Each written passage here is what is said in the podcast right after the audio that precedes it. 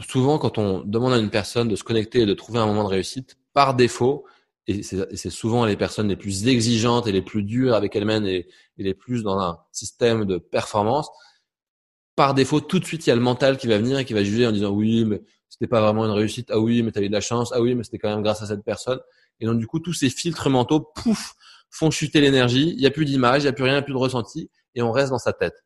Donc, l'idée, c'est de comprendre que c'est normal que ça arrive, que c'est normal que le mental fasse ça. Ça fait partie du jeu mais de comprendre que le jeu auquel on joue, c'est de pas rentrer dans ces filtres, dans ces jugements mentaux et de rester dans l'intention de ressentir vraiment dans le corps pendant ce moment de fierté qu'est-ce que je ressentais vraiment et de vraiment être intense sur le fait de voilà, je veux rentrer à ce moment-là et je veux découvrir qu'est-ce que je ressentais à ce moment-là, comment était mon corps et je lâche le mental.